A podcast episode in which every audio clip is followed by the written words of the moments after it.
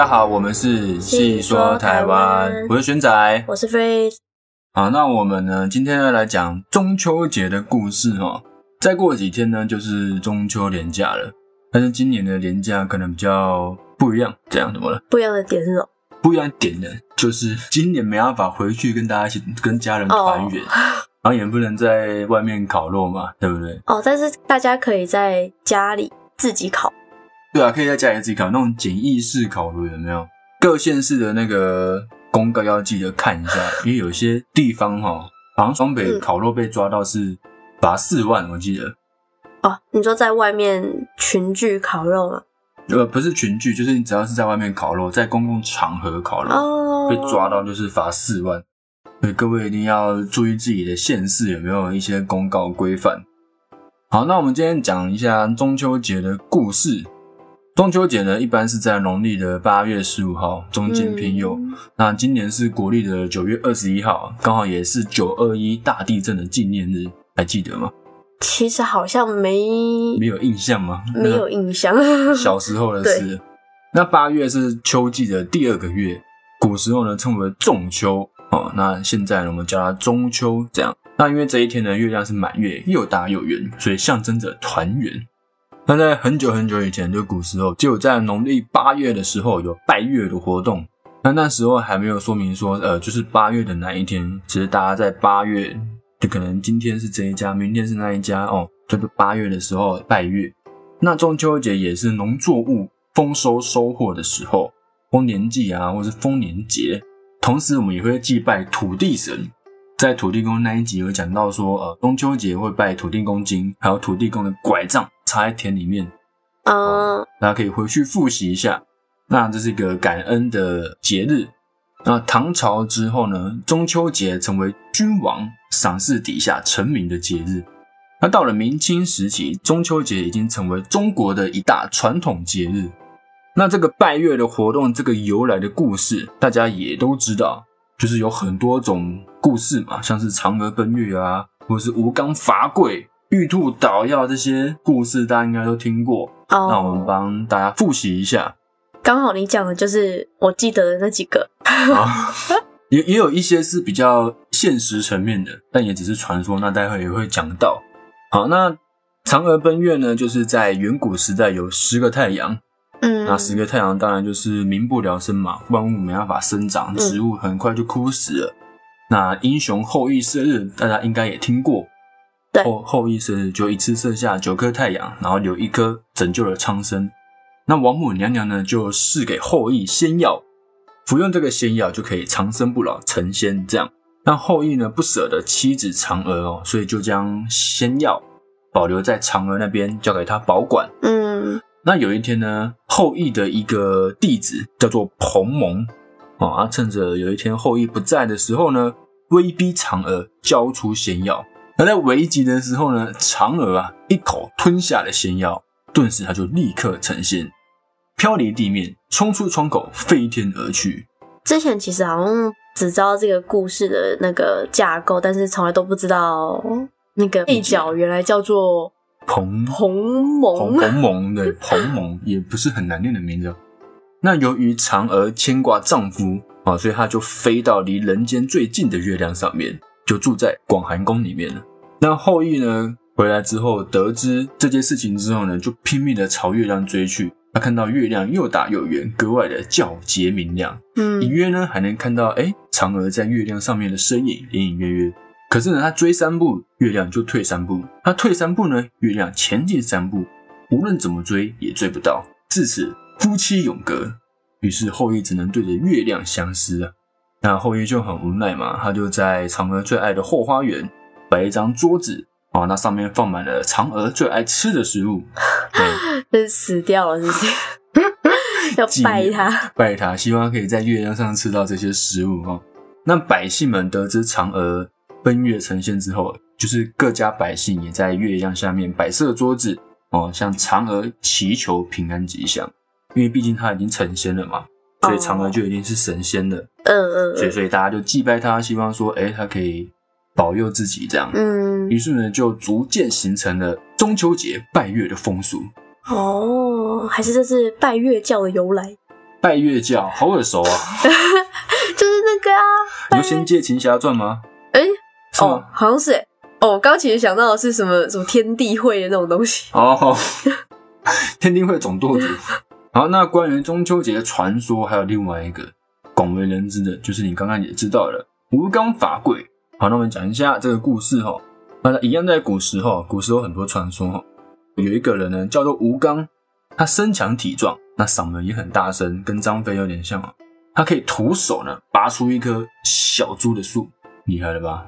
那同时呢，也是一个很聪明的人，但是呢，他就是有一个缺点，非常的没有耐心，嗯，做什么事情呢都是三分钟的热度。像他学木匠啊，学织布啊，两三天过后就觉得啊，好麻烦了，发懒，这样不想上班，这样懒惰病。那他回老家种田呢，也是让农农田荒废在那边，好、就是没有在种。那吴刚呢，总是想要做一些哎不用出力，但是又伟大的事情，嗯嗯，想要做一些离家事少、钱多的一些事。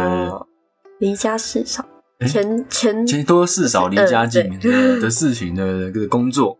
然后后来他就想到说，哎，不然这样，他可以去做一个神仙。哦，原来这个时候一零四上面是有刊登神仙这个职缺，说做就做，是不是？神仙真人这样。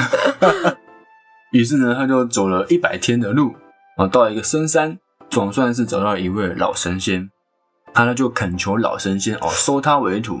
那老神仙面试吴刚嘛，他看到吴刚也走了那么多天过来，觉得很有诚意，于是呢就先教吴刚教他怎么采药。嗯吴刚就觉得很麻烦嘛，就是采药这样觉得很麻烦，觉得你要上山啊，然后寻找药草，然后分辨药草，觉得很麻烦。那老神仙呢就教吴刚读书，然后吴刚就在课堂上睡觉，因为他的这个个性嘛，就是没有耐心。那有一次他上课睡觉，顾都啊杜姑，杜姑呢还撞到了老神仙，那老神仙呢觉得很不爽，说你到底要学什么啊？我教你什么你什么都不听。那吴刚也很诚实的跟老神仙说啊，我想学飞行。想飞到月亮上面玩玩啊！啊，老神仙说好，我就带你到月亮上面。于是呢，老神仙就让吴刚闭上眼睛，嗯，然后带他飞到月亮上面后，叫吴刚睁开眼睛。那吴刚看到月亮上面，哎，什么都没有，光秃秃的一片，好像远方只有一棵大树，觉得没什么不好玩，就吵着说啊，想要回去了这样。那老神仙就跟吴刚说，刚刚呢是帮吴刚飞上来，为了想要回去呢，就只能自己飞回去。那老神仙呢，就给吴刚一把大的斧头，跟他说：“你把这棵桂花树砍倒，你就可以回到地面上了。但是这棵桂树呢，只要没有一直砍它，它没过多久，它的伤势就会恢复，嗯它会自己恢复。那吴刚生性懒惰嘛，没有耐心，所以呢，就永远没有办法把这棵桂树给砍倒，所以现在还在月亮上面砍桂树。哦没，错，有吴刚伐桂就是这样，一直在伐。也是蛮另一方面的，蛮有恒心，蛮有恒心就嘛。就决定就决定不砍，就是不砍，然后就是一直在上面 因为他还看过嫦娥呢。啊。那上、哦，对对啊，照理讲他们不是会相遇过吗？他们两个其实没有交集，他但他们只是邻居这样。哦，看来吴刚懒惰到连把妹都懒。他可能懒得走出那个桂树的范围，然后 砍累了就在桂树下面休息。如果他愿意去外面走路，就可以哎、认识到哎、一个妹子这样。好，那刚刚说的两则故事呢，是传说，就比较有传奇色彩的故事。嗯好，那两位也是邻居。那接下来呢，这则故事呢是比较贴近现实的，那就是朱元璋起义，明朝皇帝朱元璋。嗯，好，知道知道。好，那中秋节呢吃月饼，相传呢是始于元代。嗯，哦，当时呢中原广大人民不堪忍受元朝统治阶级的残酷统治，嗯纷纷起义抗元。那朱元璋就联合各路英雄反抗军，啊、准备起义。但朝廷的官兵搜查的十分严密，传递消息十分困难。于是他的军师刘伯温，哦，也是一个很知名的人物哦，便想出一个计策。他命令属下呢，把藏有八月十五晚上起义的纸条藏入月饼里面。嗯，然后呢，就派人分头传送到各地的起义军中。嗯哦，通知他们在八月十五号晚上起义响应。嗯那到了起义那天，各路义军哦一路响应，起义军如星火燎原，哦，很快哦，啪的一声，追随朱元璋的徐达就攻下了元朝大都，起义成功了。哦，消息传来，朱元璋高兴的连忙传下口谕，在即将来临的中秋节，让全体将士与民同乐，并将当年起兵时以秘密传递资讯的月饼作为节令糕点赏赐群臣。那此后呢，月饼哦制作就越来越精细，品种越来越多。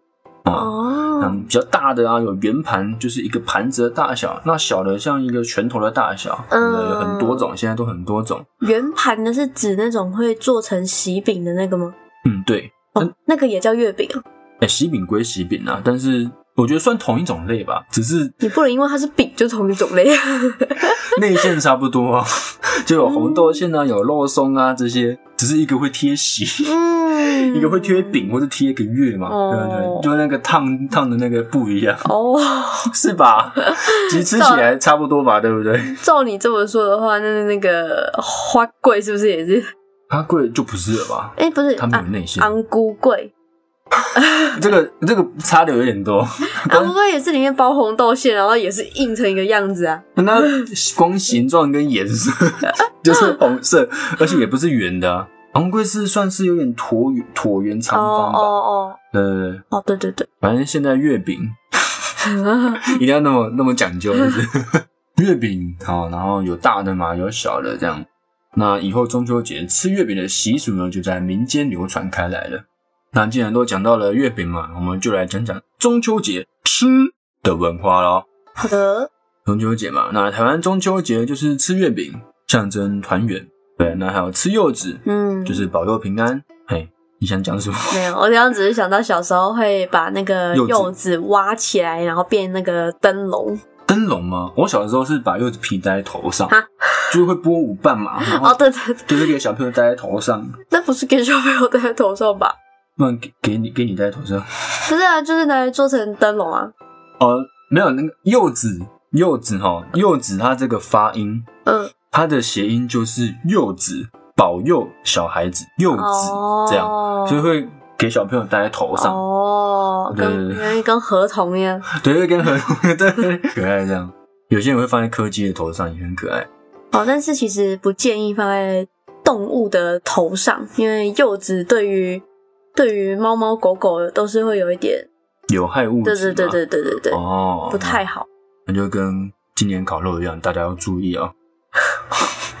那因为中秋节前后刚好都是柚子的产季哦，那以云林的麻洞文旦是最为著名的。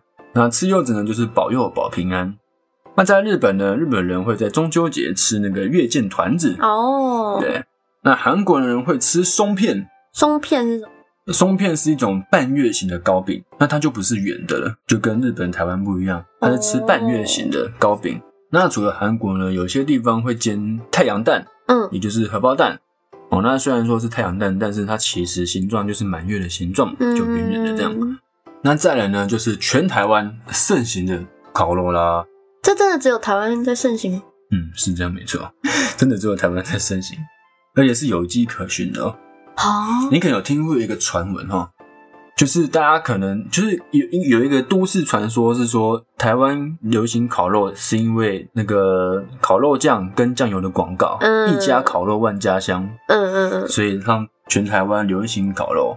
啊，那其实呢，有一个网 PPT 有个网友，他有研究，这个网友叫做星期天的历史学家，嗯，他说呢，其实烤肉中秋节流行烤肉是早就流行于这些广告之前。嗯，那为什么会在中秋节烤肉呢？其实是因为中秋节大家会出外赏月嘛，嗯那有很多人就会去露营，嗯用露营赏月。那露营就一定会烤肉嘛，嗯是这样流传开来的。也有一个可能是因为有某一年哦，新竹地区的烤炉外销不景气，所以就转为内销卖给自己人。嗯嗯，再加上后来几年呢，金兰烤肉酱与万家香酱油的广告竞争啊、嗯的确让中秋节变成烤肉节，有推波助澜的效果。嗯嗯，那中秋节烤肉就从此哦成了全国的风气。哦，没错，那广告标语大家应该都很有印象吧？一家烤肉万家香。